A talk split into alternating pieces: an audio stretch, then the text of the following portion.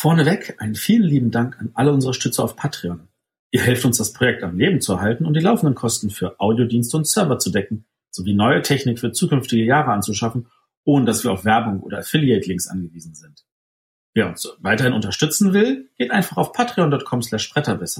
Vielen lieben Dank und nun zur Sendung.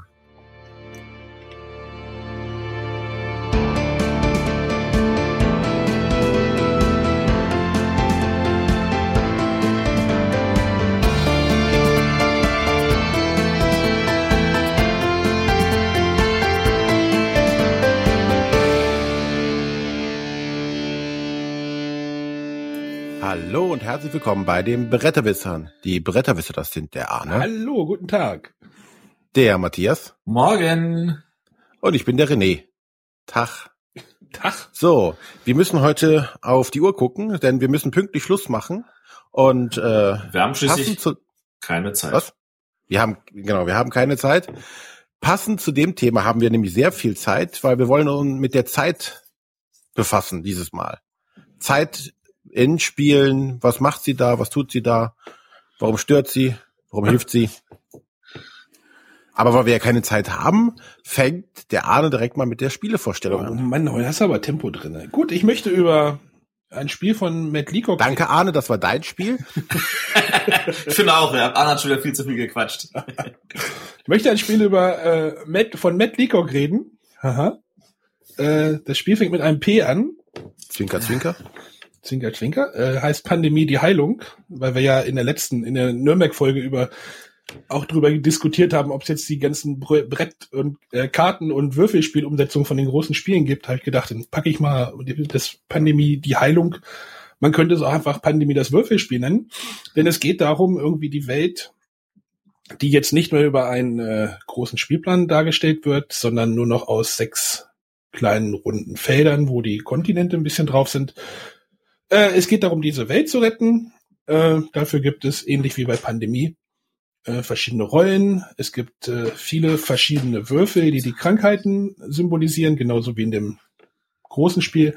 Allerdings sind es keine kleinen Plastik- oder Holzwürfelchen, sondern normale, nein, nicht normale, aber es sind, es sind Würfel, äh, die aber ähm, halt auch Zahlen haben, aber nicht die Zahlen noch an 1 bis 6, sondern auch so ein bisschen variabel. Und äh, die versuchen, äh, oder die, diese Würfel äh, infizieren die Kontinente und breiten sich dann gegebenenfalls auch über andere Kontinente aus. Und äh, ähm, das ganze Spiel läuft eigentlich im Groben so ab wie so ein normales Pandemie, allerdings ein bisschen zügiger. Man hat natürlich das, dadurch, dass man keinen Spielplan hat, äh, weniger rumzureißen, sondern man bewegt sich halt einfach irgendwie mit dem Schiff oder mit dem Flugzeug, dass man sich über seine Würfel, die jeder Spieler hat, es sind, glaube ich, sechs oder fünf bis sechs, fünf bis sieben. Denn es gibt ja noch eine Rolle, die ein bisschen mehr Würfel hat, der Generalist. Äh, und äh, man würfelt diese Würfel und dann kann man halt äh, Flugzeuge würfeln, Schiffe würfeln.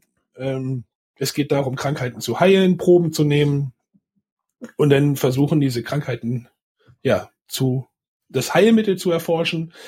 Das geht dann darum, man sammelt halt Proben ein mit einem speziellen Würfel und äh, wenn man dann genug hat, dann muss man diese Wür Würfel, diese Infektionswürfel würfeln und man muss eine Zahl von mehr als 13 würfeln oder 13 oder mehr würfeln, sagen wir es so. Und wenn das geschafft ist, hat man Heilmittel gefunden, dann kann man die Würfel, die anderen Würfel wieder heiler, äh, schneller heilen und und so weiter. Also das ist einfach so ein ganz destilliertes Pandemie, was sich in der Hälfte der Zeit spielt, sage ich mal. Kommt das hin? Ich weiß gar nicht, was draufsteht auf der Schachtel. 30 Ja, Minuten. hin. 30 Minuten. Es geht ziemlich zügig, wenn man so ein bisschen was mit Pandemie anfangen kann, möchte aber auch mal das Ganze mal ein bisschen schneller spielen, ist das eine, eine super, super Sache, weil das ist schon ähnlich, aber es ist trotzdem noch anders. Oh Gott, das klingt ja total wischiwaschi, aber ähm, ja, Aber das, ich finde, es trifft es ganz genau, weil es ist ähnlich im Sinne von, es bringt das komplette Pandemie-Feeling rüber, aber es ist anders, weil du die ganze Zeit nicht mit Handkarten herumhantieren musst, sondern mit Würfeln. ja, das Und Ganze, zum Teil liegen ja deine Würfel nicht bei dir, sondern bei Mitspielern. das ganze Pandemie-Feeling nicht. Also es ist halt schon was anderes, ob man jetzt über eine Weltkarte reist oder über irgendwelche äh, sechs Dinger, die im Kreis angeordnet sind. Das ist schon was anderes. Aber wie ist das denn mit so, die, bei Pandemie war ja auch ein Großteil dieses Ausbrüche. Ja. Dann gibt's diese Kettenreaktion. Ja. Das passiert Ja. auch alles? Ja, die gibt's auch. Also du, du ziehst halt, nachdem du deine Runde geworfen, äh, beendet hast, also wenn du deine ganzen Aktionswürfel benutzt hast, äh, ziehst du Würfel äh, aus dem Sack, die würfelst du dann, die verteilst du dann auf den, auf den, ich nenne es jetzt mal Spielplan. Und wenn dann ein, ein Sektor quasi mehr als drei Würfel einer Farbe hat, äh, wandert äh, der nächste, also der vierte Würfel quasi in das nächste Feld im Uhrzeigersinn. Und wenn da dann, also das ist dann quasi der erste Ausbruch. Und wenn da dann halt auch schon drei liegen, dann gibt's halt den nächsten Ausbruch. Also Kettenreaktionen entstehen, entstehen da schon. Es ist nicht ganz so dramatisch, sage ich mal, oder ja. Äh, Es breitet sich nicht so aus wie in einem Pandemie-Brettspiel, wo Mhm. dann die ganze, das Ganze so, so explodiert, sondern es geht eher so ein bisschen im Kreis. Es Äh, gibt auch nur sechs Felder. Ja, genau. also es geht nicht, aber äh, man kann aber halt auch durch die Ausbrüche das Spiel verlieren. Ich glaube, wenn der achte Ausbruch passiert ist, ist das Spiel auch vorbei. Oder man würfelt, also es gibt halt auf seinen Aktionswürfeln so, ein, so eine Niete, das Biohazard-Symbol, wenn man das würfelt, dann gibt's da auch so einen Track, der da wandert und wenn der eine bestimmte Stelle erreicht hat, ist das Spiel auch vorbei. Also oder wenn die Würfel alle sind. Also ähnlich wie beim Pandemie, beim Großen. Also es sind schon viele Elemente, die übernommen sind, was man ja, denke ich mal, auch haben will, dass man sich so ein bisschen zu Hause fühlt und ja. Und also ich muss sagen, die, also es sind, da ein Haufen Würfel drin. Ich weiß gar nicht, wie viele. Äh, Ich gucke gerade. Äh, 48 Infektionswürfel, 37 Spielerwürfel. Also es sind eine Menge Würfel, die haben eine super Qualität, um mal auf diese Qualitätssache zu kommen. Also das, das muss ich nochmal loben. Also die sind wirklich super. Wie ist das hier bei den ähm, Dice Masters Würfeln? Da hast du, die sind ja auch alle custom und haben alle eigene Symbole und so.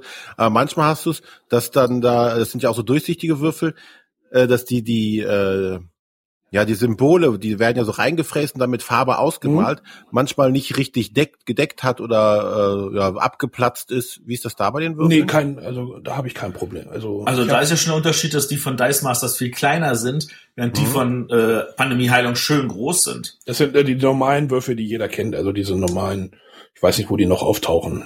Hm. Bei einem, hier bei dem, bei dem Blueprints waren die zum, das sind so diese Würfel sind das. Also diese Mhm. normalen, die normalen guten. Die schön Normal großen. Genau. Also das, das macht schon Spaß. Äh, großer Pluspunkt ist halt, dass es wirklich in der Hälfte der Zeit geht. Das Spiel ist in irgendwie in zwei Minuten aufgebaut. Na, Nicht mal wahrscheinlich, in einer Minute. Und dann kann man schon loslegen. So der kleine Pandemie-Kick für zwischendurch. Ist auch Mitnahme geeignet? Ja, die Schachtel ist nicht so groß.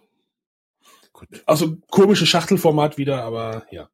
Wobei du die, auf die Schachtel verzichten kannst, das Ganze in irgendwelche Beutel tun kannst. Du könntest es einfach in einen ganz großen Beutel reinstecken. Ja, stimmt schon. René ist, glaube ich, interessiert, so wie es klang. Ja.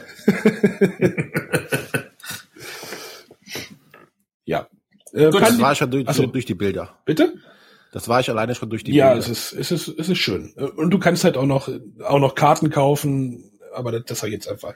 Äh, das war als Pandemie die Heilung von Matt Leacock, erschienen bei Siemens Games. Äh, Asmodee ist, glaube ich, Vertrieb, ne? Ja. In Deutschland. Gut. Dann komme ich mal zu meinem Spiel. Und zwar The Big Book of Madness. Was, wie? Das wäre. Oder wie es auf Deutsch heißen wird, weil es ist ja noch nicht auf Deutsch draußen, aber es kommt ja demnächst das Grimoire des Wahnsinns. Das was? Ähm, das was? Grimoire, hast du noch nie gehört, den Grimoire, das, das Zauberbuch. Ich habe, ich habe ein, ein PC-Spiel, nee, ein, ein äh, Computerspiel gespielt. Da, da ging es auch, da gab es ein sprechendes Buch. Das war Gr- Grimoire Black. Ah Oder ja. das Zauberbuch. Also für alle, die keins im Keller haben, um nachzugucken. Ein Zauberbuch. Ähm, und es geht genau um dieses Zauberbuch, in dem sich unsagbare Schrecken befinden. Und äh, wir als Spieler übernehmen die Rolle von äh, Le Zauberlehrlingen, die jetzt äh, ungünstigerweise genau einen Blick in dieses Big Book of Madness werfen wollen und dabei diese Kreaturen, die in diesem Buch innehausen, äh, entfesseln. Und wir versuchen jetzt mit unseren bescheidenen Zaubererkräften, die wir, wir sind noch Lehrlinge, äh, also wir haben keine Kräfte, für, zu verbannen. Weil ansonsten am Ende des Buches kommt der große Oberbösewicht und äh, frisst uns alle auf. Ähm, was müssen wir dafür tun? Und zwar, jeder übernimmt die Rolle eines Zauberlehrlings, der eine entsprechende Spezialfähigkeit hat. Und ähm, jeder Spieler startet mit einem unterschiedlichen Set an Karten, weil im Endeffekt ist äh, es eine Art Deck-Building-Game. Es gibt äh, vier Elemente, äh, die klassischen Feuer, Erde, Luft und Wasser. Und jeder startet mit einer anderen Kombination an Karten. Dabei gibt es Karten, die, sind, die haben die Wertigkeit eins, zwei oder drei, äh, um die äh, ja, Wahrscheinlichkeit zu erhöhen, mehr Farbe oder mehr Elemente von einer Sorte auf der Hand zu haben. Ähm, und mit diesen Karten versuchen wir quasi die, äh, die, die Monster zurück ins Buch zu treiben oder ihnen eins auf die Mütze zu geben. Ähm, dazu stehen uns noch weiterhin Zaubersprüche zur Verfügung. Jeder besitzt vier Basis-Zaubersprüche, die im weiteren Verlauf des Spiels noch aufgewertet können durch, oder ausgetauscht werden durch neue Zaubersprüche, die dann etwas mehr Effekt haben.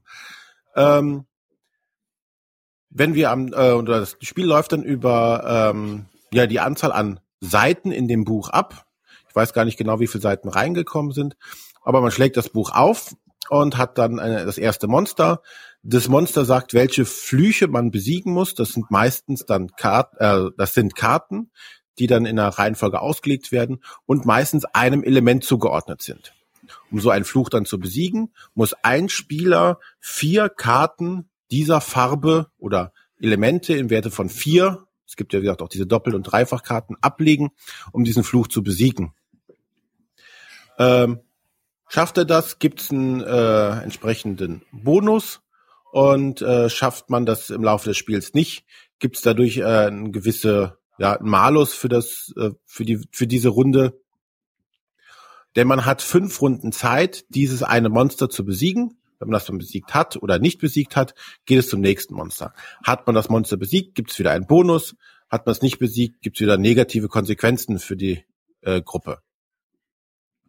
Äh, so versucht man sich jetzt also durch das ähm, Zauberbuch zu kämpfen. Es ist egal, wie viel Monster man äh, vorher besiegt hat oder nicht besiegt hat. Entscheidend ist nur der Endgegner, den muss man besiegen. Natürlich würde es nicht einfacher, wenn man vorher die Monster nicht besiegt hat, weil die negativen Konsequenzen sind schon hart und äh, die Boni, die man kriegen kann, sind schon sinnvoll, wenn man die einheimsen kann. Äh, schafft man den über äh, dem Bösewicht am Schluss, hat man halt das Spiel gewonnen, beziehungsweise verloren, wenn man es nicht schafft. Ähm, ja, was kann man an seinem Zug tun? Man kann im Endeffekt, wie gesagt, Karten ausspielen, um einen Fluch zu besiegen. Man kann äh, die Zaubersprüche, die vor einem liegen, äh, versuchen auszuspielen. Damit kann man zum Beispiel Karten äh, vor sich ablegen und speichern. Man kann ähm, anderen Spielern zusätzliche Aktionen geben. Ähm, man kann Zaubersprüche kaufen, neue, man kann Karten tauschen, also man äh, kauft sich äh, eine Stufe, eine Stufe 2 Karte und eine Stufe 3 Karte, um dann die Wahrscheinlichkeit zu erhöhen, dass man bessere Zaubersprüche hat oder mehr Elemente auf der Hand hat und dann die Flüche zu besiegen.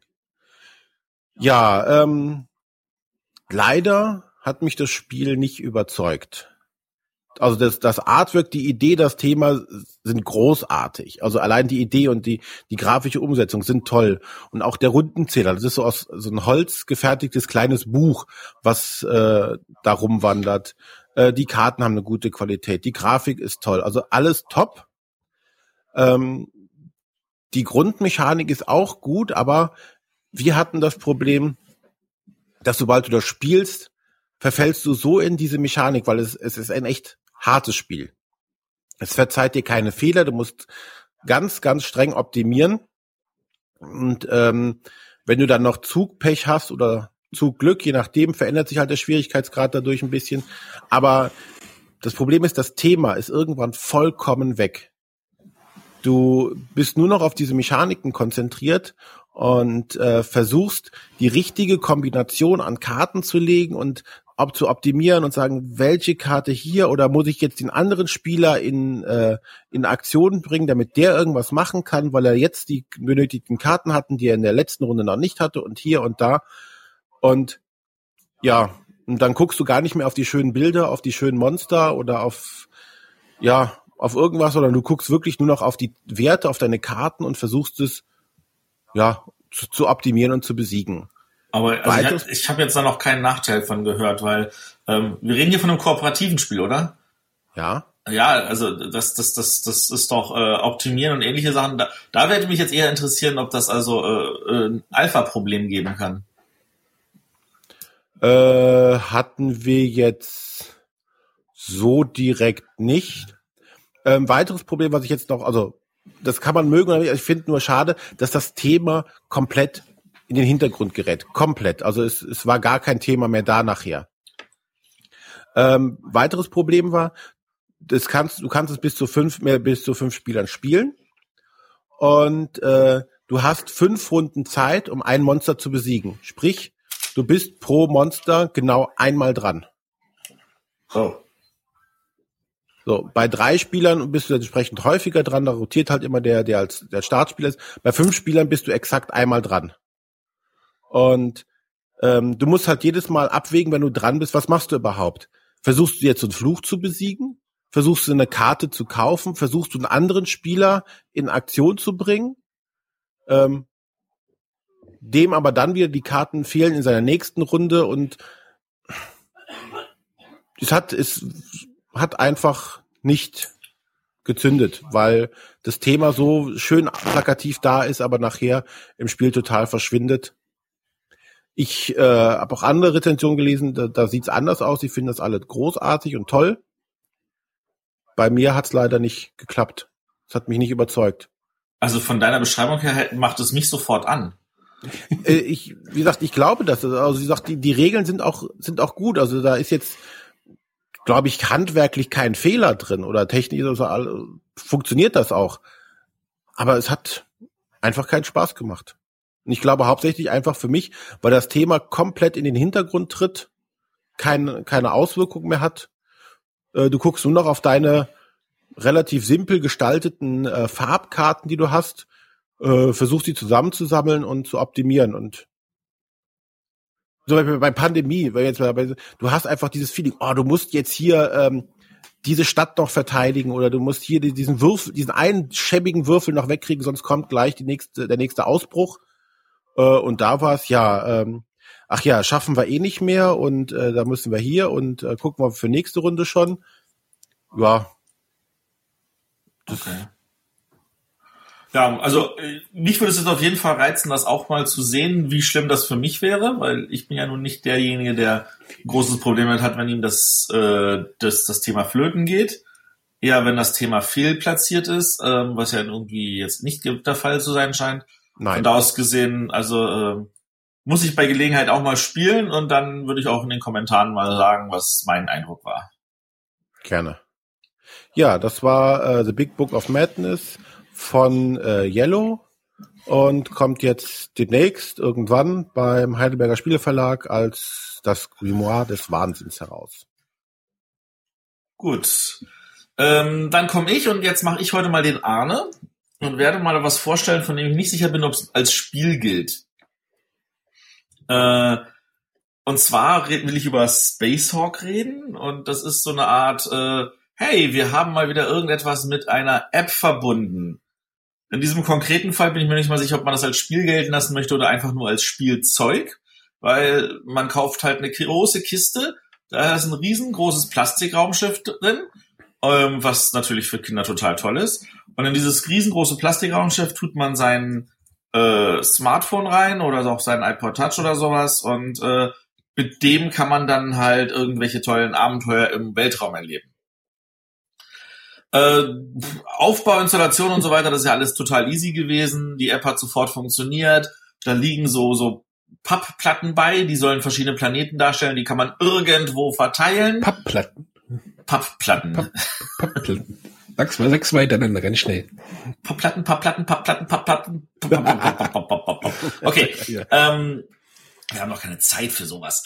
Äh, auf jeden Fall haben wir dann, also man, man startet halt die App und die erzählt einem irgendwas und dann hat man halt irgendeine Mission und dann fliegt man mit diesem Raumschiff von Planet zu Planet und dann kann man tatsächlich dieses Raumschiff nehmen und damit durch die Wohnung fliegen. Man kann ja die Planeten irgendwo verteilen. Mm, und dann landet man halt auf dem Planeten und. Nee, noch. Ich warte doch auf den.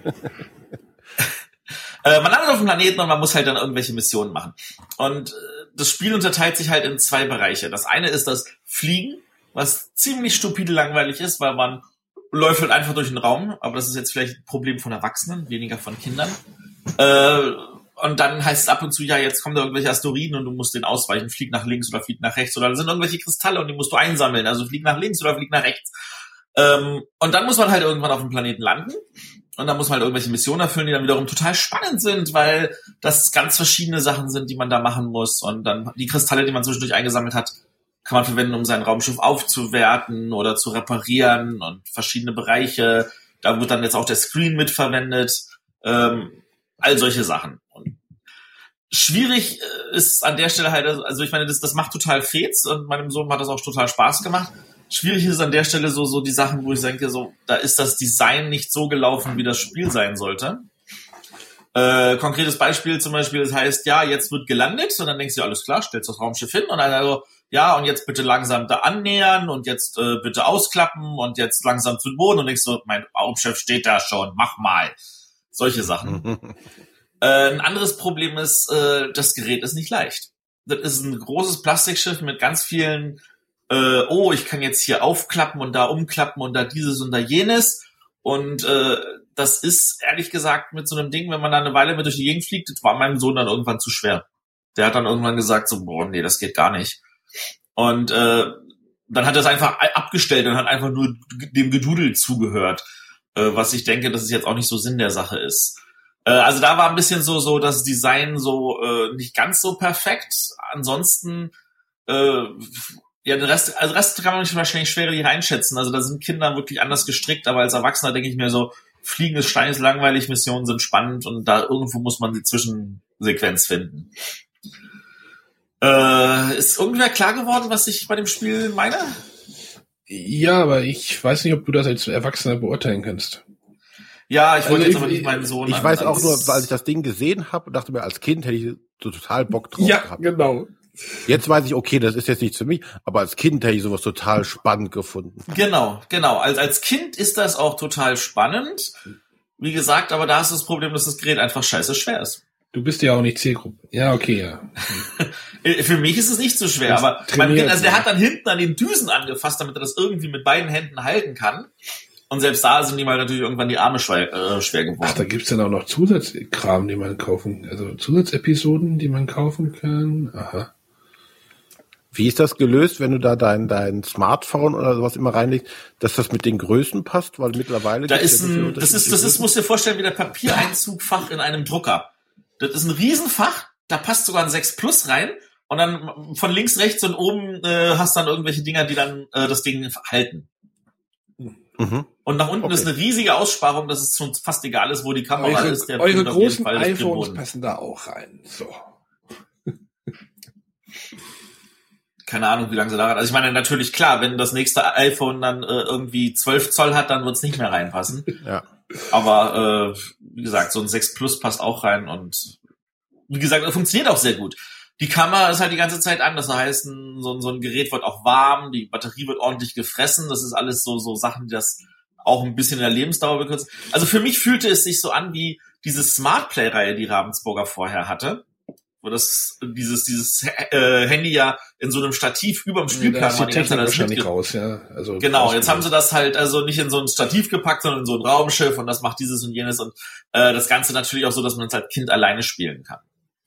Naja, ich finde es ja immer positiv, dass die damit rumexperimentieren. Äh, definitiv. Und äh, das ist auch besser als alle Spiele, die in dieser Smart Play-Reihe erschienen sind. Uiuiui. Ui, ui. Gut, ich habe nur zwei von den dreien gespielt. Das andere war ein Wissensspiel. Ja. Ja. Aber ja. Du, weiß ich nicht, als Spielzeug ist das. Äh, als Spielzeug finde ich das äh, von der Umsetzung her total genial. Und wie gesagt, mein Kind findet das auch faszinierend. Das, er, er, er wird nur müde, wenn er wieder irgendwie stundenlang zuhören muss, bis er endlich gelandet ist und äh, das Gerät ansonsten durch die Wohnung tragen muss, was ihm einfach zu schwer wird. Und zur Not spielt man es halt ohne Handy zur Not kann man es auch ohne Handy spielen oder man lässt es einfach nur da stehen und so, aber das Gerät registriert ja auch wirklich alles. Also weißt du, wenn es dann heißt, du musst nach links ausklicken, dann musst du das Ganze halt nach links bewegen, denkst dir so, oh, cool und so. Im Notfall kannst du auch das Spielzeug so legen und kannst einfach nur mit deinem Handy so spielen. Das geht auch. Also das Ding selber hat keine Sensoren, ne? Nein, das Ding selber hat gar nichts. Es ist einfach nur großes Plastik.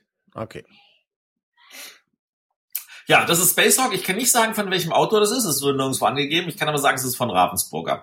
Und es ist halt mal wieder, oh, Spielzeug trifft App und das auf einer relativ modernen Art und Weise, wo ich finde, das ist halbwegs sinnvoll gelöst, aber vielleicht noch nicht perfekt. Also da muss einfach vielleicht nochmal nachgelegt werden. Vielleicht mit der nächsten Generation nochmal besser. Ja, haben wir noch Zeit. Genau.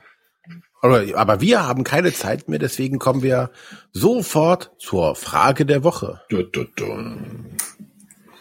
Genau. Arne, was hast du gefunden? Ich habe mal wieder, ich habe mal wieder gekramt, gerade vor der Sendung. Äh, ich habe zwei Fragen rausgesucht, die auch äh, sich so ein bisschen dem Thema annähern. Haha. wir äh, haben doch keine Zeit für zwei Fragen. Das sind aber zweimal die gleichen Fragen eigentlich. Äh, der Meeple P, der oder die? Der, ne? Der. der was denn? Der Meeple Pete. Genau, Meeple Pete und der Andy So, den Matthias ja auch kennt. Ähm, haben uns eigentlich beide gefragt, wie viel Zeit wir mit der Vorbereitung der Sendung verbringen. Ich habe die, ich habe die Frage irgendwie zwei Minuten vor der Sendung rausgesucht. Was erklärt das die Antwort? ähm, unterschiedlich, ne? Ja, unterschied, unterschiedlich. Kommt halt immer drauf an, was, äh, was wir für Themen haben. So eine Top Ten Sendung erfordert dann auch noch mal ein bisschen mehr Gehirnschmalz. Das passiert aber eigentlich bei mir so, so auf der Arbeit. Äh, die, die Abläufe schreibt größtenteils Matthias. Ich weiß auch nicht, wie das passiert ist. Ich weiß nicht, wie viel Zeit. Ich habe es einfach gemacht, weil ihr es nicht tut. Ja, aber dadurch, dass du es tust, deswegen haben wir denn keine, naja, also, also Matthias schreibt meistens immer den groben Ablauf und wir ergänzen das dann manchmal meistens noch um, um Sachen, um, um die richtigen Sachen. Äh, aber Zeit, keine Ahnung. Ich, die Nachbereitung macht meistens mehr Arbeit. Ja, das geht, aber wenn man da, da haben wir jetzt ja mittlerweile auch einen relativ guten Workflow, wenn, wenn die Aufnahme gut funktioniert hat und äh, dann ist das relativ schnell auch gemacht. Ja. Wobei die Nachbereitung euch mehr Arbeit macht, während die Vorbereitung mir mehr Arbeit macht. Ja, du machst die, ja, sie haben wir doch gut. Weil, also ich muss mir überlegen, so, okay, wie kann man dieses Thema angehen, in welcher Reihenfolge, dann schmeiße ich in diesen Ablauf tausende von Begriffen rein und dann fange ich an, die zu sortieren, dann sortiere ich die um. Äh, zum Teil mache ich das auch für mehrere Sendungen gleichzeitig, weil ich sage, jetzt habe ich Zeit, mich damit zu beschäftigen. Äh, ich habe schon Ablaufdateien für Folge 75 geschrieben gestern. Äh, all solche Sachen. Also manchmal, also äh, das kann wirklich mit viel Vorlauf sein, es kann mit wenig Vorlauf sein. Manchmal macht es flupf und du sagst, das ist alles so logisch und du schreibst das und das und das und das. Manchmal, also gerade wenn wir einen Gast haben, ist es so, dass man ja nur ein paar wenige Stichpunkte braucht und sagt, das ist mir ganz wichtig und dann der ganze Rest ergibt sich mit, von, mit dem Gast von alleine. Solche Sachen. Und dann redet der Gast auch noch so viel. Ja, genau. Und während ich rede, sehe ich, wie die Jungs hier wieder in dem Ablauf irgendwie was reinschreiben. Ja, weil du wieder so, was vergessen Arne, hast. das steht schon fünf Punkte weiter unten. Echt? echt? Ja, ich, ich markier's dir mal. Aber es ist doch Echtzeit. Aber egal. Ja. egal. Ich, lenken gerade ab. Genau. Ja. Wir lenken ab. Also ihr seht, äh, das ist tatsächlich nicht so einfach zu beantworten, weil es etwas unterschiedlich ist. Aber meistens ist es so, äh, wir unterhalten uns halt darüber, was machen wir wann und dann äh, fülle ich den Plan und dann versuchen wir uns darauf vorzubereiten. Und das ist leider nicht quantifizierbar. Versuchen. ja, manchmal denke ich mir so, Jungs, ihr könntet euch auch mehr vorbereiten. Ja. Ja. Aber wir haben ja keine Zeit. Genau. Deshalb hoffen wir, dass wir die Frage zur Genüge beantwortet haben, um jetzt zum Hauptthema vorzugehen. Äh, Und zwar Zeit. Ja. So, wir haben ja keine und dann äh, sehen wir, hören wir uns in den zwei Wochen wieder. War eine schöne wir machen, wir machen jetzt einen Zeitsprung. Die Uhr zeigt es an. Die Uhr zeigt es an, genau. Ähm, ja, die Unfassbar. große Frage ist, was macht die Zeit? Was kann äh, sie tun im Spiel? Also für mich ist, also ich meine, viele Leute sagen sofort, aha, Zeit im Spiel da gucke ich auf die Schachtel, da steht dann drauf, wie lange das Spiel dauert. Und da gibt's dann Spiele, die sind nach einer Minute vorbei. Und dann gibt es Spiele, die sollten eigentlich nach einer Minute noch gar nicht vorbei sein oder sollten, sie sollten vorbei sein und sind es nicht. Und dann gibt es aber Spiele, die tatsächlich Zeit als ein Element im Spiel auch verwenden. Ähm, und da würde ich sagen, wir gehen mal so auf die drei, vier größten Möglichkeiten ein und versuchen so an jeweils ein, zwei, drei Spielen. Wir wollen nicht wieder zu viele aufzählen, ansonsten heißt es wieder, wir würden zu viele Spiele einfach nur aufzählen. Ähm, wir wollen einfach nur gucken, so wie kann man das lösen und was für Vor- und Nachteile hat das. Und ja, das erste, gut. was natürlich da sofort ins Auge kommt, sind die Echtzeitspiele. Also Spiele, wo wir wirklich in Echtzeit irgendwie agieren müssen. Und äh, wenn die Zeit rum ist, haben wir entweder alle äh, verloren oder wir haben es geschafft, bevor die Zeit rum ist, zu gewinnen. Und das obvious Spiel, das einem sofort dazu einfällt, ist natürlich Space Alert. Warum ist das das erste, was mir einfällt? Weil das wenigstens von der Jury auch in irgendeiner Form gewürdigt wurde. Ja, war das nominiert? Das war, hat einen Sonderpreis bekommen. So die Sonderpreise da. Ja, damals, als es noch Sonderpreise gab. Die guten alten Zeiten. In dem Jahrgang gab es zwei Sonderpreise, das andere ging für Gift Trap. Frag mich nicht, warum Gift Trap einen Sonderpreis gekriegt hat. Aber Space Alert hat einen Sonderpreis gekriegt. Äh, das ist ein Spiel, da ist man, das, das spielt man in 20 Minuten, man ist 10 Minuten damit beschäftigt, da irgendwie alles zu planen und dann 10 Minuten danach diese Planung alles abzuarbeiten. Ähm, wir sind halt äh, eine Crew, die in einem Raumschiff äh, arbeitet und äh, dann kommt, passiert halt irgendwelche aus verschiedenen Richtungen kommen Aliens und Asteroiden und ähnliche Sachen. Und da gibt's dann immer so, so einen Bordcomputer, der sagt uns, ja, jetzt kommt was von dort oder in fünf Zeiteinheiten kommt was von dort. Und wir haben wiederum Karten und mit denen programmieren wir dann die Leute, wann sie wo was machen sollen. So ein bisschen wie bei äh, Roborally. Ich, ich wollte das immer, ich will das immer mal spielen. Das Problem ist, dass man mit, mit ähm, da das ja dieses, da ja die, oder dieses Spiel hat ja diese, dann so einen extremen Zeitdruck. Und du kannst mhm. nicht einfach mal Breaks sagen und irgendwelche Unklarheiten oder Ungereimtheiten mit, mit neuen Spielern mal abklären. Also das können wir vielleicht ja, noch, hast, gleich nochmal bei Kritikpunkt vielleicht nochmal rein oder sowas, weiß ich nicht. Also zum Beispiel bei, bei Space Alert hast du definitiv äh, so Einsteigerszenarien, dass die wirklich nach und nach die Sachen gezeigt werden, was gibt's jetzt, bevor du dann zur eigentlichen richtigen Mission kommst, wo es dann auch, äh, wo dann alle Regeln gleichzeitig zum Einsatz kommen. Also das geht schon. Aha, okay. Das geht tatsächlich, wenn du es oft genug spielst. Wenn du sagst, genau. oh cool, und dann das erst nach einem halben Jahr wieder auspackst, hast du alles vergessen. Genau, dann musst du es nämlich nochmal von vorne. Und das, und äh, du brauchst halt Minimum drei Spieler. Ja. Äh, die dazu Interesse haben. Und wie gesagt, du musst es halt tatsächlich öfter spielen, um, glaube ich, auch das Spiel überhaupt gewinnen zu können. Also du musst trainieren tatsächlich. Weil es ja. doch schon recht hart ist und du ganz schnell einfach die Übersicht verlierst. Und äh, wenn du einmal falsch gelaufen bist und deine restliche Planung davon abhängt, dass dein einer Schritt nach oben und nicht zur Seite war äh, und alles ist für die Katz, ist das schon manchmal blöd. Deswegen muss man da tatsächlich üben. Ähm, das ist, äh, wie wir auch jetzt die nächsten zwei, drei, vier Spiele, die wir in dieser Kategorie nennen, ein äh, kooperatives Spiel. Also kooperative Spiele haben es leichter, solch ein Echtzeitelement mit reinzutun. Äh, bei uns war noch zusätzlich das Problem, dass wir trotzdem einen Alpha-Spieler hatten. Äh, da, da, da denkt man sich, na ja, das ist ja aufgrund des Zeitfaktors eigentlich nicht möglich und so, aber er war in der Lage, alles zu überblicken, hat gesagt, du gehst jetzt hier, du gehst jetzt rein, du machst jetzt dieses und jenes und wir saßen da und dachten uns so, nee. Ja, du hast noch gar nicht gesagt, äh, wie die Echtzeit umgesetzt wird. Ähm, die Echtzeit bei Space Alert, da liegt eine CD bei. Und äh, da ist also eine diese diese Stimme, die aus dem Computer kommt und so, und dann ist eine nette Frauenstimme und die sagt einem dann so, jetzt kommt da dieses und jetzt jenes und dazwischen ist immer so ein Rauschen und ab und zu kommt auch ein richtiges so statisches Rauschen. Dann weißt du, okay, jetzt ist eine Verbindung unterbrochen, jetzt dürfen wir gar nicht auch am Tisch nicht miteinander kommunizieren oder so. Äh, all diese Sachen. Und da gibt's natürlich für jedes Szenario gibt's da so einen eigenen Mitschnitt. Ja, das fand ich also auch echt nett gemacht alles.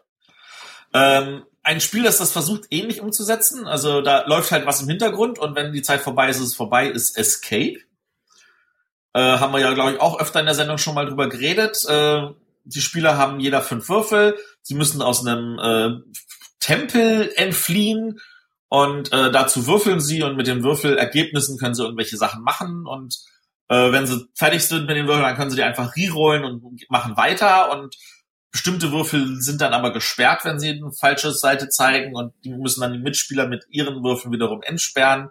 Und da alle gleichzeitig würfeln, alle laut und gleichzeitig würfeln und äh, sich dann noch anschreien und sagen, ich brauche dieses, jenes, sonstiges und ab und zu auch im Spielfeld gucken, um ihre Figur zu bewegen, äh, war das für uns eigentlich mehr Gehetze und Gestresse als wirklich das Gefühl zu spielen. Oh, das war fantastisch. Genau, gerade dieses Das, das will doch Gestresse. Ja. Das will das Spiel ja auch haben.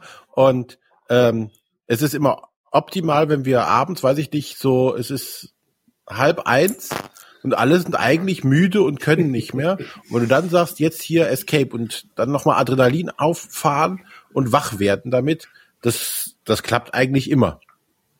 Also bei uns klappt das dann in dem Sinne, dass alle sagen, nee, nee, lass mal, spiel das mal ohne mich. Und nach Nee, also- Hause gehen. Also Escape ist bei uns also an der Stelle gefloppt. Ja, aber das, das sind ja aber auch nur zehn Minuten. Ne? Also das ist ja, wenn Es das, sind nur zehn Minuten, das, ja. Wenn du das jetzt auf 30 Minuten würde man das wahrscheinlich, glaube ich, keine Ahnung, dann sollte man da vielleicht gleich mal seine Krankenversicherung schon mal anrufen, bei, wenn man Escape 30 Minuten irgendwie am Stück spielen möchte, wegen Klar, und wenn du natürlich einen ruhigen Abend verbringen möchtest, ist das natürlich nicht das Richtige. Aber wenn du wirklich diesen, diesen Stressfaktor haben möchtest, zum Beispiel äh, bei meiner Frau ist es so, die findet das Spiel so toll, weil sie in dem Moment an nichts anderes denken kann. Sie muss sich volle Kanone nur auf dieses Würfeln und Gucken konzentrieren und kann alles ringsherum vergessen. Also das ist, du bist fokussiert, hundertprozentig. Durch Okay. diesen Stressfaktor einfach. Ist bei uns Ja. immer gut angekommen. Also bei uns immer ganz schlecht, besonders weil du mehr als zehn Minuten mit Auf- und Abbau beschäftigt bist. Ja, Auf- und Abbau und äh, Stresslevel können, bringt mich jetzt gleich nochmal zum nächsten Spiel, was ich gerade in den Ablauf reingeschrieben habe, Ja, äh, nämlich Zombie 15. Äh, Das ist ja auch mit Echtzeitelement und CD, die im Hintergrund läuft und aber dort hat man so ein bisschen so einen so einen wellenförmigen Stress, nenne ich es mal, denn man hat ja nur den Stress, also dort spielt man nicht gleichzeitig, sondern ähm, ich glaube, ich habe das, habe ich das vorgestellt, weiß ich gar nicht. Ich glaube es. Ähm, da geht's halt darum, ja Zombies irgendwie umzubringen und äh, aber wenn man dran ist, hat man halt diesen Zeitdruck. Und wenn man dann seine, seine drei, drei Aktionen oder vier Aktionen, die man hat, gemacht hat, dann ist man erstmal, ist erstmal der nächste dran. Und man kann erstmal so ein bisschen so, oh, puh, jetzt war bei mir das Zombie-Knurren nicht, also alles gut. Und der nächste muss ich jetzt erstmal damit rumschlagen. Und dann, wenn man dann wieder dran ist, oder wenn das dann so um den Tisch wandert, dann sieht, sieht man, oh, gleich bin ich wieder dran, oh nein, oh nein, oh nein. Und dann, äh, ja, Genau, das hat doch diesen, diesen Faktor mit diesem, diesen Knurren da, dass du einfach nur versuchst, deine Aktion so schnell wie möglich abzuhandeln, damit nicht du jen- derjenige bist, der wieder diese Zombie-Karten ziehen muss und dass bei dir Zombies auftauchen. Also du bist noch mehr daran gepusht, wenn du dran bist, jetzt musst du Gas geben, Ja. Vollgas. ja, ist Zombie 15 auch kooperativ? ja. Ja. Okay. Aber der, Ähm, aber der Aufbau dauert äh, Das ist das Problem. doppelt so lang wie das ganze Spiel. Also das Spiel dauert 15 Minuten, äh, aber mit dem Aufbau ist man mindestens 20 beschäftigt. Also das ist äh, leider nicht gut gelöst. Das Spiel hat mir eigentlich schon ganz gut gefallen, aber ich möchte es halt einfach nicht spielen, weil der Aufbau halt einfach. Na, Also wenn du sagst, der war der Aufbau bei Escape zu lang, den ich jetzt gar nicht so lange empfinde, zumindest nicht in der Basisvariante, äh, fällt Zombie 15 definitiv bei dir raus. Okay. Ähm, ich würde sagen, ein letztes Spiel nehmen wir noch. Mhm. Äh, und da würde ich jetzt dann das Bomb Squad vorschlagen, was ich jetzt neulich erst gespielt habe. Äh, Bomb Squad ist äh, auch so eine Art, äh, wir versuchen gemeinsam irgendwie äh, irgendwelche Bomben zu entschärfen und Geiseln zu befreien. Und dazu müssen wir einen äh, Roboter programmieren, der das alles für uns erledigt. Und das tun wir über einen Hanabi-Mechanismus. Das heißt, jeder hat einen Stapel Karten auf der Hand, die, seine eigenen sieht man nicht, sondern nur von den Mitspielern. Und wenn man dran ist, dann kann man den Mitspielern Tipps geben und sagen, hier hast du folgende Farben oder hier hast du folgende Symbole. Und äh, oder man kann auch statt also dem Mitspieler einen Tipp zu geben, kann man sagen, okay, ich nehme meine Karte und damit programmiere ich jetzt den Roboter. Und zwar verdeckt. Das heißt, ich nehme die Karte, ich weiß ja nicht, muss mir sicher sein, was ich da nehme und lege sie verdeckt hin, so dass ich dann immer noch nicht weiß, ob ich jetzt sie richtig gelegt habe. Und äh, dann irgendwann, also da läuft auch im Hintergrund so ein Timer mit. Und nach einer gewissen Zeit äh, müssen wir dann halt gucken, dass wir den Roboter bewegt haben und wenigstens so und so viele Geiseln befreit haben und die Bomben entschärft haben und so weiter. Ähm, weiß nicht, äh, René, hast du schon Zeit gehabt, das zu spielen? Nee, leider noch nicht. Bei uns ist das, ich gefühlt habe ich das gesagt, würde ich sagen, etwas gefloppt, weil es keinen Mechanismus gibt, der ähm, verhindert, dass man äh, das Spielerprinzip ein bisschen aushebelt. Also äh, du, du, bei, bei Hanabi hast du nur eine begrenzte Anzahl von Tipps, die du geben kannst. Die hast du hier nicht. Du hast nur den Zeitdruck und die Anzahl der äh, äh, Schritte, die der äh, Roboter machen kann, bevor der keine Batterie mehr hat. Das heißt, du gibst dir einfach Reihe um Tipps. Du gibst immer deinem linken Nachbarn Tipps, der gibt seinem linken Nachbarn. Und wenn alle was wissen, dann wird schnell programmiert und ausgeführt und dann wird wieder Reihe um nach links Tipps gegeben.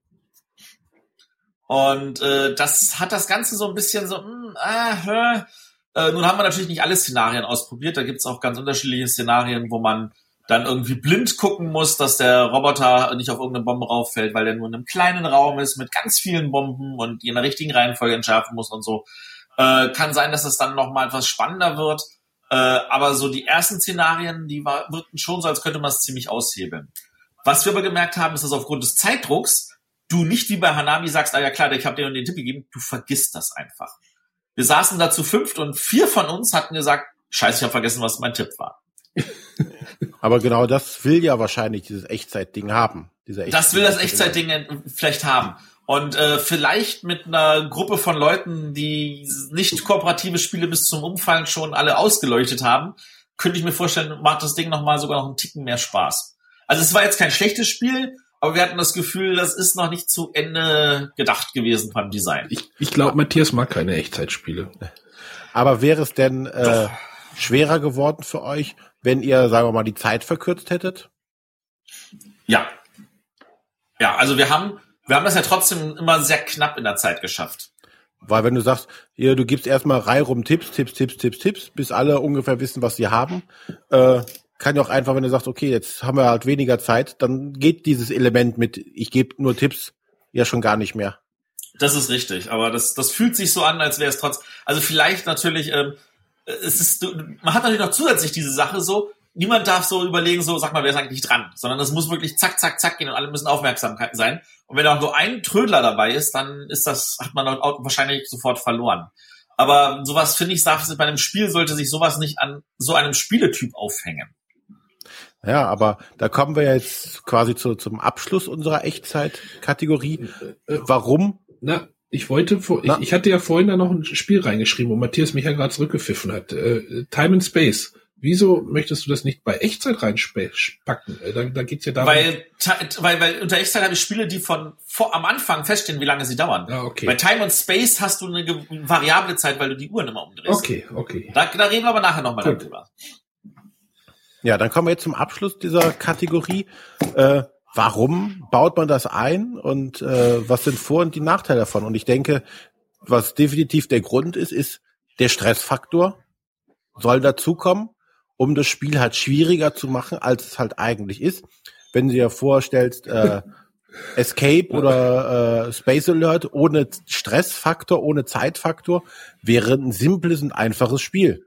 Ja. Viel zu simpel, viel zu einfach, viel zu langweilig. Das steht kommt aber, so, ja. Kommt aber halt dann dieser, dieser Stressfaktor dazu, äh, erhöht sich der Schwierigkeitsgrad auf einmal enorm. Und ähm, wie gesagt, was ich eben schon anmerkte, was ich als einen Vorteil sehe, ist, du musst, wenn du sowas echtzeitmäßiges spielst, musst du fokussiert sein. Du musst beim Spiel dabei bleiben, die ganze Zeit. Auch wenn du nicht da am Zug bist, bist du eigentlich gezwungen, teilzunehmen, weil du könntest ja jederzeit dran sein oder es betrifft dich in irgendeiner Art und Weise. Und das erklärt auch, warum die meisten Spiele gerade mal eine Dauer von 10, 15 Minuten haben, weil danach ist dein Kopf einfach durch. Du bist sowas von Hirntod, ähm, um jetzt bei Zombies 15 als Analogie zu bleiben, äh, dass du einfach sagst, du willst jetzt auch nicht mehr. Und deswegen spielt man meistens keine zweite Partie, was gerade bei Space Alert ein Problem ist. Ja, genau, weil ihr, ihr habt ja gerade gesagt, oh, man muss das Spiel lernen und hin und her und. Aber das mit dem, man spielt keine zweite Partie, sehe ich nicht so. Okay. Ich sehe also schon, also, wie gesagt, Escape wird dann schon mehrmals hintereinander gespielt, weil es halt nur zehn Minuten sind. Und bei uns der, wie gesagt, der Aufbau in äh, zwei Minuten dann das Spiel neu aufgesetzt ist. Aber es macht uns halt auch Spaß. Euch macht ja Escape keinen Spaß. Richtig. Gut, man, dann, man muss schon halt in der Stimmung dazu sein. Man muss das halt wollen. Man muss diesen Stresslevel erwarten und sich quasi da reinstürzen. Kommen wir zur zweiten Kategorie. Reaktionsspiele. Erster. Verdammt. Bing. bing, bing, bing. Ach ja, ähm, also Reaktionsspiele sind jetzt nicht direkt was mit Zeit, aber es geht natürlich schon so, dass man schneller sein muss und damit ein zeitlicher Aspekt dabei ist als seine Mitspieler. Und auch hier natürlich genau Bing, Bing, Bing. Erstes berühmtestes Beispiel, Halligalli. Oh, da liegen fünf Bananen, boing, und ich habe meine Hand auf der Glocke. Ja. Ähm, da könnten wir jetzt natürlich ganz viele Spiele, wo es dann immer unterschiedlich ist. Äh, ich würde jetzt gar nicht mal so viele Spiele aufzählen wollen, äh, außer noch das berühmte Jungle Speed, was äh, bei uns verhasst ist, weil äh, vorher geprüft werden muss, ob alle brav ihre Fingernägel geschnitten haben. weil man greift ja gleichzeitig noch etwas in der Mitte und da man mit ausgestreckter Hand, also da haben wir schon einige Verletzungen an Händen von Mitspielern gehabt. Hallo, liebe Tanja. ähm, also bei Reaktionsspielen geht es ja tatsächlich darum, äh, der eine äh, versucht schneller zu sein als der andere und dabei muss er natürlich vorher etwas mit dem Auge erblickt haben. Ver, ver, ja, Auge erblickt, vergiss dieses Geistesblitz nicht. Ich glaube, das ist auch ein, ein riesen, ein riesen, kein Riesenspiel, aber ein Riesenerfolg für den Verlag. Das ist definitiv. Es gibt ja nicht umsonst Geistesblitz 2 und Geistesblitz 5 vor 12. Das ist ja auch so ein Spiel, wo äh, schnell gegriffen werden muss nach bestimmten Begriffen, die auf einer Karte ange... Ich habe es glaube ich, nie, ich habe noch nie gespielt. Äh, ist das richtig? Hast du es gespielt? Du hast, du hast fünf Gegenstände in der Mitte und du hast ein, äh, eine Karte, auf der zwei Gegenstände abgebildet sind in verschiedenen Farben. Und wenn einer davon exakt übereinstimmt mit einem der Gegenstände, musst du den greifen. Ansonsten musst du den Gegenstand greifen, der weder abgebildet ist, noch dessen Farbe gezeigt wird. Ja, also das ist, äh, da braucht man schon Geistesblitz, um das zu spielen. Außer Aber es ist ein Buch dabei, dann musst du es sagen statt greifen. Aber ähnlich wie bei den Echtzeitspielen ist hier natürlich auch wieder der Stresslevel wird angehoben. Weil du halt jetzt hier im Konkurrenz zum, zum Mitspieler bist. Genau. Das ist jetzt tatsächlich der große Unterschied, dass sowas ist meistens nicht kooperativ. Halligalli kooperativ. Hm. Dann wäre wieder wahrscheinlich ein Timer dabei, der sagt, nach fünf Minuten ist das Spiel vorbei oder so. Müssen, An dieser Stelle müssen alle Christian, gleichzeitig auf die Glocke hauen. Christian, fühl dich herausgefordert, mach ein Halligalli kooperativ. Da würden wir uns sehr drüber freuen. Würden wir auch dich extra noch in die Sendung einladen und mit dir ausführlich darüber reden, wie das alles entstanden dann ist. Das Halligalli-Konzept wurde jetzt ja auch bei Schnapp den Sack von auch, glaube ich, Amigo noch mal auch noch, ja. auch noch mal so ein bisschen äh, aufgegriffen. Könnte man so sagen. Also äh, ja, das ist, äh, die Leute decken ja so so äh, Karten auf mit Säcken in verschiedene Säcken und die müssen sie halt entsprechend anlegen und sobald äh, sechs Säcke da liegen von einer Art, muss man halt den Sack schnappen. Ja. Das äh, der witzige Teil daran ist, dass man nicht immer nur anlegt, sondern auch überlegt. sondern man kann man, also bei Halligalli wird ja immer überdeckt. Aber hier kannst du halt überdecken oder anlegen und dadurch hast du halt zwei Ebenen, auf die du nachdenken musst. Wäre mir, glaube ich, bei dem Spiel schon wieder zu viel. Ähm, seid ihr Reaktionsspieler? Also Halligalli finde ich auch mal ganz gut. Hm, Jungle Speed würde ich immer mal gerne spielen. Ich hatte es, glaube ich, auch schon öfter mal in meinem Warenkorb liegen, aber irgendwie hat es noch nicht. ich glaube, Geistesblitz ist mir dann für so ein Reaktionsspiel schon wieder zu, zu, da machte mein Gehirn wahrscheinlich dann schon wieder zu. Verstehe, also es ist dann schon wieder zu viel nach, Nachdenken. Also ich habe das Problem, dass meine Frau diese Art von Spielen nicht mag. Vor allem, weil meistens der Papa schneller ist als die Mama und das für die Kinder dann auch relativ frustrierend irgendwann ist. Und ähm, also ich liebe das natürlich, weil ich sehr gut da drin bin, gefühlt gut. Ähm, und natürlich äh, hassen das dann alle anderen und mögen das mit mir nicht spielen. Alle hassen. Das ist schlecht. Ja, die Welt ist schlecht, alle hassen mich. Ja, das ist, also ich glaube, das ist auch das große Problem bei Reaktionsspielen allgemein, äh, dass meistens, also die Spieler halt also auf demselben Niveau sein müssen, damit das irgendwie ja. funktioniert. Und halt diese Halligalli-Glocke, da sagen dann viele auch, äh, nee, mit dir spiele ich nicht wegen, wegen draufhauen. Ja, hatte ich halt schon. Ist, also die kann einem aber auch so auf den Senkel gehen, diese Glocke. Nein, nicht die Glocke, sondern die Hände der anderen Mitspieler. Also ja. Verletzungen und ähnliches. Auch du meinst, wenn andere Spieler gerade schlagen wollen und du haust von oben. Ja, solche Sachen. Durch den Tisch durch. Alles schon erlebt. Also vielleicht müsste man da irgendwie so Patschehändchen oder hier so, so. Ja, keine Ahnung. Ja, also Reaktionsspiele sind auch eine, ein, ein, ein Element, wo man halt zeitlich schneller sein muss als ein Mitspieler. Äh, es gibt jetzt noch eine Unterkategorie. Es wird es jetzt nicht als Reaktionsspiele betrachten, aber es ist schon so, dass man da auch äh, zeitlich schneller sein möchte als seine Mitspieler, aber nicht stellt schneller sein muss, um das Spiel dann trotzdem zu gewinnen. Und ich wusste jetzt nicht genau, wie ich sie benennen soll, aber äh, konkret habe ich an dieser Stelle zwei Spiele, die dafür äh, stehen, und zwar einmal Galaxy Trucker und einmal Mondo. Ähm, das ist, die sind ja sehr ähnlich. Da liegen ein Haufen Plättchen in der Mitte. Die sind beidseitig bedruckt. Äh, also gerade bei Mondo sind sie beidseitig bedruckt. Du kannst beide Seiten irgendwie nutzen. Und wenn du dran bist, dann darfst du mit nur einer Hand, weil sonst wird es ja zu leicht, äh, da durchwühlen und dann musst du immer wieder Plättchen nehmen und dann auf deinem Tableau verbauen. Und du bist auf der einen Seite, musst du nicht der Schnellste sein, du kriegst zwar einen Bonus, wenn du der Schnellste bist, aber du willst halt gucken, dass du äh, schneller bist als die anderen, weil da sind ja bestimmte Teile, auf die du es besonders abgesehen hast. Und wenn die anderen die dir vorher wegschnappen, was natürlich reiner Zufall ist, dann ärgerst du dich halt. Aber die sind denn doch schon so ein bisschen, also wenn ich das jetzt im Vergleich zu so einem Echtzeitspiel äh, nehme, ist da schon noch mal ein Gang runtergeschaltet, habe ich so das Gefühl. Es ist zwar auch hektisch. Ja. Aber nicht ganz so, habe ich das Gefühl. Ja, da gibt der schnellste Spieler in Anführungszeichen das Tempo vor. Ja, wenn alle sich das langsam machen, dann wird es natürlich leichter. Deswegen, glaube ich, liegt bei Mondo noch eine zusätzliche Eieruhr bei. Stimmt, bei Mondo gibt's auch eine Uhr, ne? Damit man eine bestimmte Zeit. Genau. Das sind aber auch beide Spiele, wo man keine Berührungsängste haben darf, ne? Definitiv. Also man muss, dann darf sich nicht davor hindern, dass da alle irgendwo in der Mitte rumwuseln. Mondo steht auch noch auf meiner zu spielen Liste. Das reizt mich irgendwie auch sehr. Ich weiß, dass damals, als ich das bei der Spiel des Jahresverleihung war, und ich nach Hause kam, mein Sohn damals äh, das total spannend fand, wo sein Papa war und hat das natürlich so rollenspielmäßig nachgespielt. Also ich meine, so wie Kinder halt nachmachen. Und der hat dann auch gesagt, oh, ich spiele heute Spiel des Jahres Verleihung. Bei ihm war dann Mondo Spiel des Jahres. So toll ähm, ja, bei Galaxy Trucker, ähm, ich weiß nicht, bei, da muss man ja doch schon sehr auch noch sehr aufpassen, was man einbaut in sein Schiff. Da gibt's ja doch ziemlich viel Regeln. Ich weiß jetzt nicht, wie es bei Mondo ist. Da ist das, glaube ich, ein bisschen Bisschen da musst du nur darauf achten, dass die Plättchen so so aneinander passen. Bisschen du versuchst natürlich äh, Vulkane zu vermeiden und Tiere zu sammeln. Und das ist ja nicht immer alles beides möglich. Äh, versuchst viele Gebiete zu machen, damit du mehr Punkte kriegst. Äh, da gibt's auch ein paar Regeln, aber die kannst du komplett ignorieren, solange du möglichst schnell zubaust. Ich finde, ich finde, das ist immer so ein bisschen fehleranfällig, das Ganze. Also diese, äh, gerade jetzt Galaxy Trucker und Mondo. Bei Galaxy Trucker gibt's hier, glaube ich, dann, wenn einer fertig sein Schiff hat, dann muss geguckt werden, ob das den Regeln entspricht, ne? Oder wie war das? Ja. Deshalb, du kannst ja während des Spiels oder während des Zusammenbauens ja nicht die Leute überwachen selber. Also, das ist dann mit, mit, auch mit neuen Spielern dann auch immer so ein bisschen schwierig, wenn man dann das halbe Schiffte wieder auseinanderbauen muss weil da irgendwie eine Verbindung nicht passte.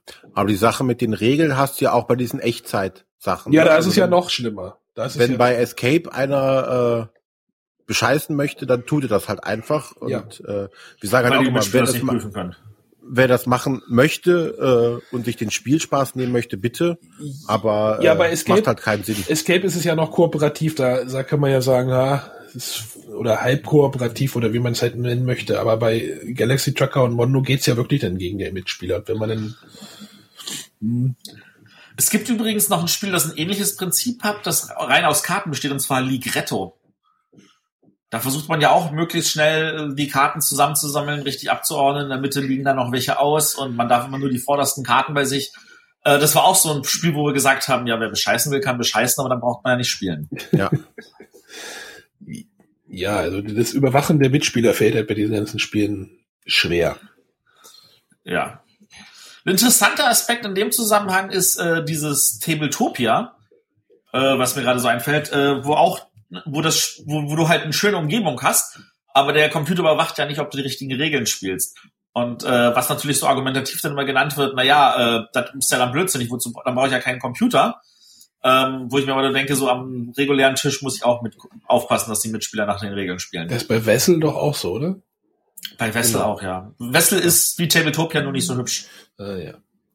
Ähm, wir hatten ja, oder ich habe da gerade auch noch wieder ein Spiel in den Ablauf reingeschrieben, das Tumult Royal.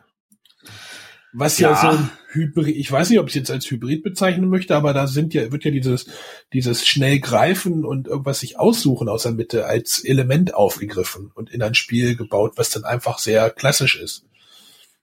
Das ist richtig. Und wie ich finde, ist es da sogar richtig cool geworden, weil du halt nicht nur ähm, einfach blind greifen musst nach Menge, sondern auch gezielt nach, was will ich eigentlich haben. Ja, man, wenn wir das spielen, dann gibt's immer, also es wird ja ausgewürfelt, wie viel, wie viel äh, das Volk haben will. Und dann so frage ich die Leute immer, ob sie fertig sind mit ihren Überlegungen, was sie jetzt halt in der nächsten Runde dann halt bauen wollen. Dann frage ja. ich immer, ob sie fertig sind und dann kann man dann den, das Echtzeit-Element starten, das, das Grapschen oder ich weiß gar nicht, wie es heißt.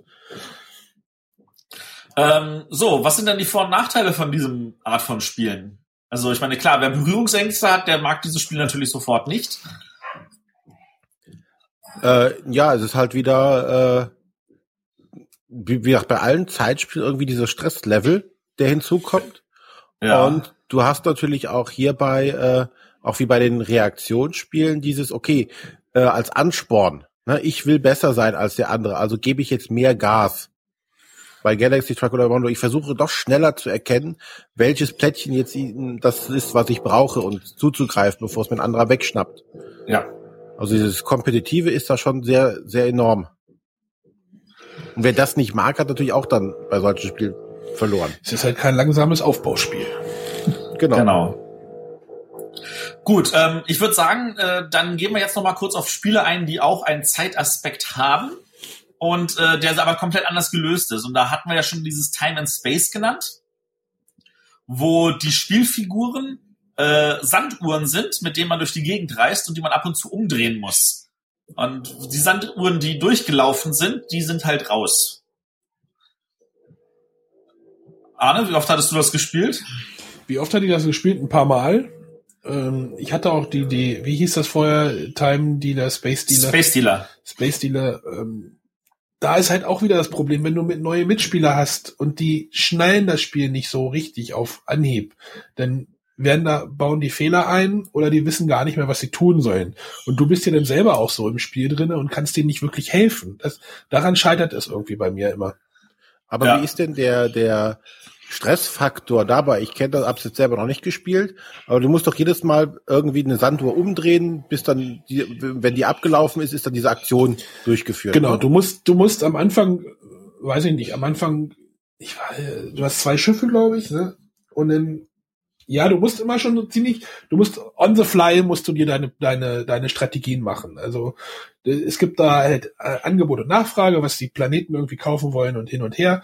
Und du musst halt immer gucken, dass der Mitspieler, also die anderen Mitspieler nicht denn schon die die Waren da irgendwie schon hinliefern und du bist dann auch schon auf dem Weg. Also du hast halt Planetenstrecken, wo du deine Raumschiffe draufstellst und dann setzt du dein Raumschiff drauf und dann siehst du, der Mitspieler äh, liefert da schon was aus oder das ist schon, ist auch schon sehr, kann schon sehr hektisch werden. Mhm. Du kannst das natürlich auch ein bisschen langsamer spielen, aber dann wirst du wahrscheinlich auch nicht gewinnen. Ja. Das heißt ja nicht umsonst Time and Space. Ja. Ähm, also für mich gab es ja noch dieses Element mit diesen Sanduhren bei Tamsk. Das ist aus dieser GIMP-Reihe, das ja nicht mehr zur GIMP-Reihe gehört. Da werden wir uns nochmal in Folge 75 über unterhalten. Äh, und da war es ja wirklich so, jeder hatte eine, eine drei oder vier äh, von diesen Sanduhren als Spielsteine und du musstest halt also gucken, dass du sie alle im Auge behältst, immer die richtige umdrehst und dabei noch irgendwelche Aktionen machst. Und wenn halt wirklich eine Sanduhr um war, dann war diese Spielfigur geschlagen und raus und hattest, hattest eine Spielfigur dann weniger. Äh, und das hat schon sehr, sehr, also das war so hoch im Stresslevel, dass äh, ich das Spiel nach dreimal Spielen dann schon keinen Bock mehr hatte, muss ich sagen. Ich schreibe gerade noch wieder was rein, weil hier noch ein Spiel liegt, was eigentlich auch in diese Richtung passt. Äh, Chronos Conquest. Sagt mir jetzt nichts. Ist, ist auch ein Spiel mit äh, äh Sanduhren. Ich habe es auch noch nicht gespielt, muss ich sagen. Das ist jetzt alles so, was ich weiß. Und dort musst du halt, kannst du, gibt es halt irgendwie Karten, die du halt bekommen kannst, Punktekarten, und du musst deine Sanduhr draufstellen. Ähm, aber wenn ein Mitspieler auch eine Sanduhr draufstellt, dann ist diese, kann diese, kannst du diese, dieses Plättchen dann irgendwie nicht nehmen, wenn die Sanduhr durchgelaufen ist, sondern ihr müsst verhandeln um dieses Plättchen. Also ich muss das unbedingt mal spielen. Es dauert auch irgendwie nur fünf Minuten. Steht auf der Schachtel drauf. Ähm, klingt spannend auf jeden Fall. Also was ich jetzt noch erwähnen wollen würde, weil es auch ein Klassiker schon ist, ist Tic-Tac-Bumm. Da liegt so eine Plastikbombe drin, da drückst du drauf und dann macht er Tick-Tack, Tick-Tack, Tick-Tack und da ist aber, du weißt nicht genau, wie lange das tickt, weil das tatsächlich jedes Mal unterschiedlich ist. Und dann liegt halt ein Zettel in der Mitte mit ein paar Buchstaben drauf und du würfelst aus, ob diese am Anfang, am Ende oder in der Mitte des Wortes vorkommen müssen. Und dann musst du halt ein Wort sagen und gibst die Bombe weiter. Und der nächste muss ein Wort sagen und die Bombe weitergeben. Und du hoffst, dass das Ding hochgeht, bevor es bei dir ist, oder dass du schnell was sagen kannst, bevor du weitergeben musst. Und dann nennt der Typ vor dir genau das Wort, das du dir gerade ausgedacht hattest. Und dann sitzt du da und denkst, äh, äh, äh, und dann macht's bumm. Ähm, also Tic-Tac-Bumm an der Stelle auch äh, tatsächlich so ein, so ein, so ein Hetzreaktionsspiel, äh, was die Zeit tatsächlich in einer spannenden Form einbringt. Ja, wir haben jetzt, äh, was mich noch wundert ist, du hattest äh, hier bei andere Zeitaspekte jetzt Ubongo mit aufgeführt. Warum nicht als schneller als seine Mitspieler sein? Ja, ähm, weil bei Ubongo es manchmal wichtig sein kann zu sagen, ich will, dass ein anderer, dass der andere dort vor mir fertig ist, damit er zuerst diese Steine nimmt, damit ich danach hinziehen kann und dann die Steine dahinter nehmen kann. Das ist noch das alte Ubongo. Im neueren Ubongo ist ja wieder so eine einfache Regelung wie bei einem Ubongo 3D. Ähm, aber in dem allerersten Ubongo gab es ja so ein merkwürdiges äh, Wertungssystem, wo es manchmal nicht darauf ging, Erster zu sein, sondern zu sagen, ich muss es nur schaffen und dann gucken, dass ein anderer vor mir Ubongo schreit, damit der mehr Bewegungsschritte hat als ich. Okay. Das ist aber schon alles. Ähm, wir wurden gebeten, auf jeden Fall zu erwähnen, weil es mit Zeit was zu tun hat. Time Stories. ähm, ich würde sagen, wir beschränken das auf, wer es noch nicht gespielt hat, bitte spielen. Saugeiles Spiel. Ja, da ist da Ich glaube, wir die, Moment, schon- Moment, Moment, ich, ich möchte da mal Fass aufmachen. Ist da, ist Time Stories wirklich ein Spiel, wo die Zeitnah. Zeit, die Zeit als Ja. Element eine Rolle spielt, Ja. oder ist es einfach nur ein, ein Track, das, das quasi nur, nur trackt, wie deine Aktionen gerade, wie viele Nein. Aktionen du davon benutzt? Deine Zeit läuft ja tatsächlich ab. Ja, aber es ist, deine es ist ja, aber es ist aber, kein, es ist ja aber keine Echtzeit. Es ist ja nicht so, oh, ich denke jetzt erstmal hier nach. Ja, aber deine, ich, deine Zeit läuft ja ab. Und wenn du es innerhalb dieser Zeit, die jetzt nicht äh, kein, kein fester Zeitraum ist, sondern halt eine äh, Anzahl von Aktionen, wenn deine Zeit abgelaufen ist, wird das Spiel zurückgesetzt und du startest von vorne. ja, aber ist, ist das einfach nicht einfach ein 100 Aktionen Track oder sowas oder 30 wie ich weiß ja nicht wie viel. es Nee, nee, nee, nee, nee. Das ist, du hast, also, theoretisch ist das so gemacht, dass wenn du perfektes Wissen hast, du das locker in der Zeit schaffen kannst und da du das nicht hast, du beim ersten Mal immer versagst. Und da ist, finde ich, irgendwo die, die, das spannende Element zu gucken, so, wie viel Informationen habe ich denn schon gesammelt, damit ich das schrittweise auch in der Zeit schaffen kann.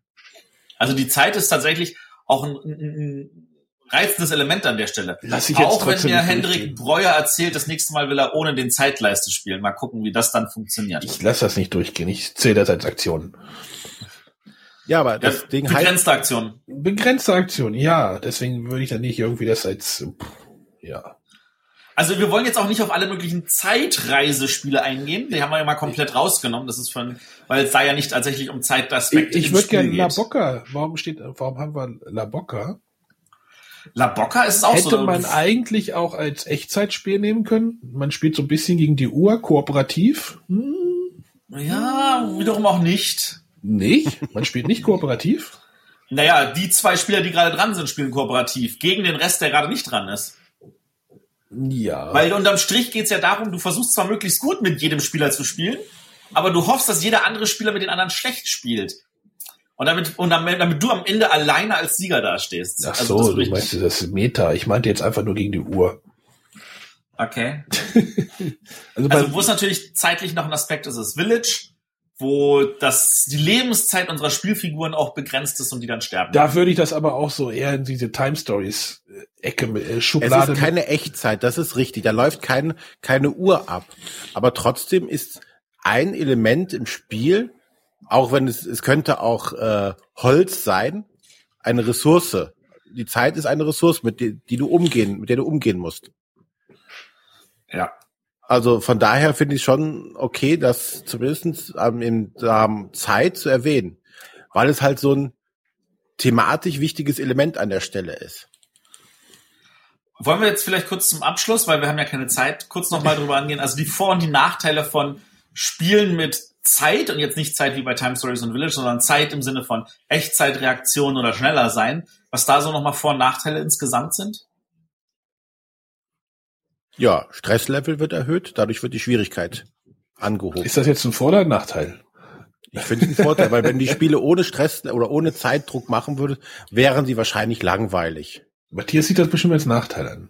Mm, Ja, weiß ich nicht. Ich, ich, ich muss sagen, dem stehe ich relativ neutral gegenüber. Wenn ich einen Vorteil nennen sollte, dann definitiv, dass die Grübler ausgebremst werden.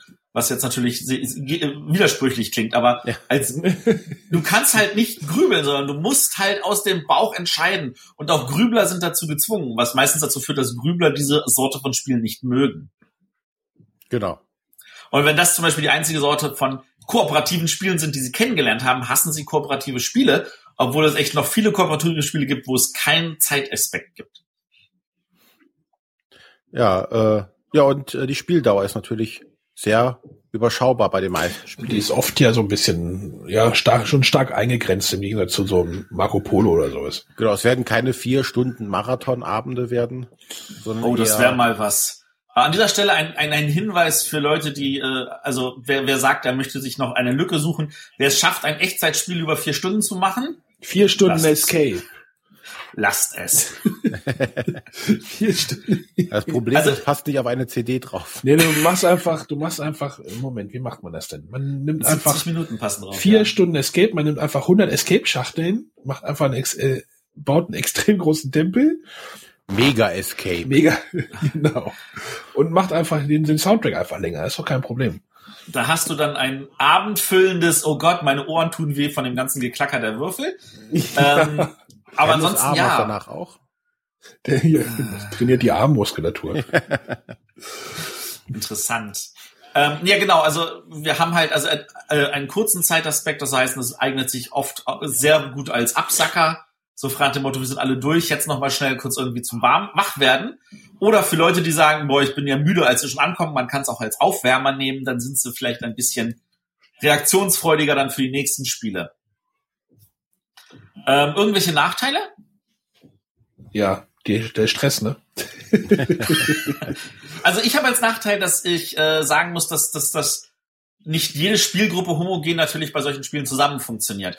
Gerade bei den Reaktionsspielen, wo Leute in ihrer Augen-Hirn-Hand-Koordination nicht so geübt sind, ähm, die haben einfach immer das Nachsehen und die sitzen dann da und denken sich so, blödes Spiel. Also das, das sehe ich als großen Nachteil, dass, weil es gibt ja genug Spiele, die man einfach hinsetzen kann, das funktioniert mit jedem und das ist halt hier leider nicht gegeben. Ja, und das, das Helfen fällt halt einfach irgendwie flach. Ja. Den, den, den Neu- Neulingen irgendwie mal ein bisschen einen Tipp zu geben oder sowas. Es sei denn, man spielt halt nicht mit, aber dann, ja. Aber es hat auch meistens den Vorteil, also bis auf äh, sowas wie Space Alert zum Beispiel, sind die diese Zeitspiele ja auch relativ, also nicht so komplex. Also Ja. äh, Space Alert ist da die die große Ausnahme, was die Komplexität anbelangt. Aber ansonsten so ein. Escape ist ist ja relativ überschaubar, was man machen muss. Ja, das stimmt. Ja, wahrscheinlich, weil es das auch einfach nicht hergibt, dass man ein komplexes Spiel daraus macht. Ja, Also, geht halt nicht. Also du schaffst halt nicht alles. Würfel halt nur sechs Seiten, ne? Also sagen wir so, um noch einen Hybriden zu nennen, XCOM verlegt ja eine Menge von der Komplexität in die App hinein.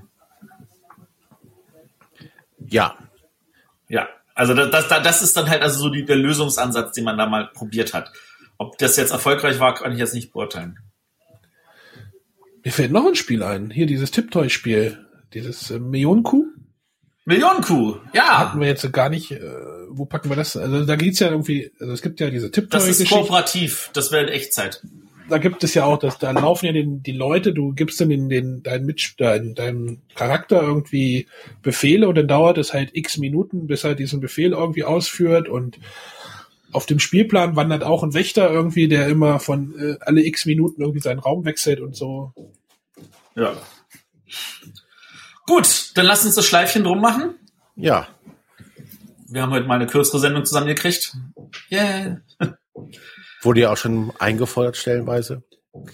Aber wir können Ja. auch wieder länger. Also keine Sorge an alle Keine Leute, Angst. die wieder längere Folgen haben möchten. Es gibt auch wieder längere. Aber wir wollten mal Zeitdruck erzeugen. Wollten mal einen Echtzeit-Podcast machen. Echt, machen wir doch immer. Wir haben es nicht geschafft in 60 Minuten, aber wir waren knapp dran. Und äh, also wir sind, wir haben eigentlich unser unser Zeitspiel an der Stelle dann verloren. Aber Oh. hey, Ja, alles wieder auf Anfang. Ähm, alles wieder auf Anfang. Nächste Woche, in hallo, zwei Wochen haben wir dann, bei Bretterwisser. in zwei Wochen haben wir dann wieder eine runde Sendung, Folge 60. Es gibt wieder eine Top 10. Lasst euch überraschen, über, über welche Top 10 wir da Ich reden. dachte, die steht schon fest. äh, ich bin noch mal diskussionswürdig. Okay. Ich fand die Alles klar. Ich fand die spannend. Was machen wir denn nächste Woche? Äh, Wissen wir auch noch nicht. Steht im Plan. Ja, die, ja, So den- viel zum Vorbereiten. Alles ja, wenn klar. ihr noch ken äh, Spiele kennt, die wir vergessen haben, gerne in die Kommentare oder per Mail an. info at bretterwisser.de. yes. Und dann hören wir uns nächste Woche wieder. Alles klar. Bis dann. Tschüss. Tschüss. Tschüss. Escape.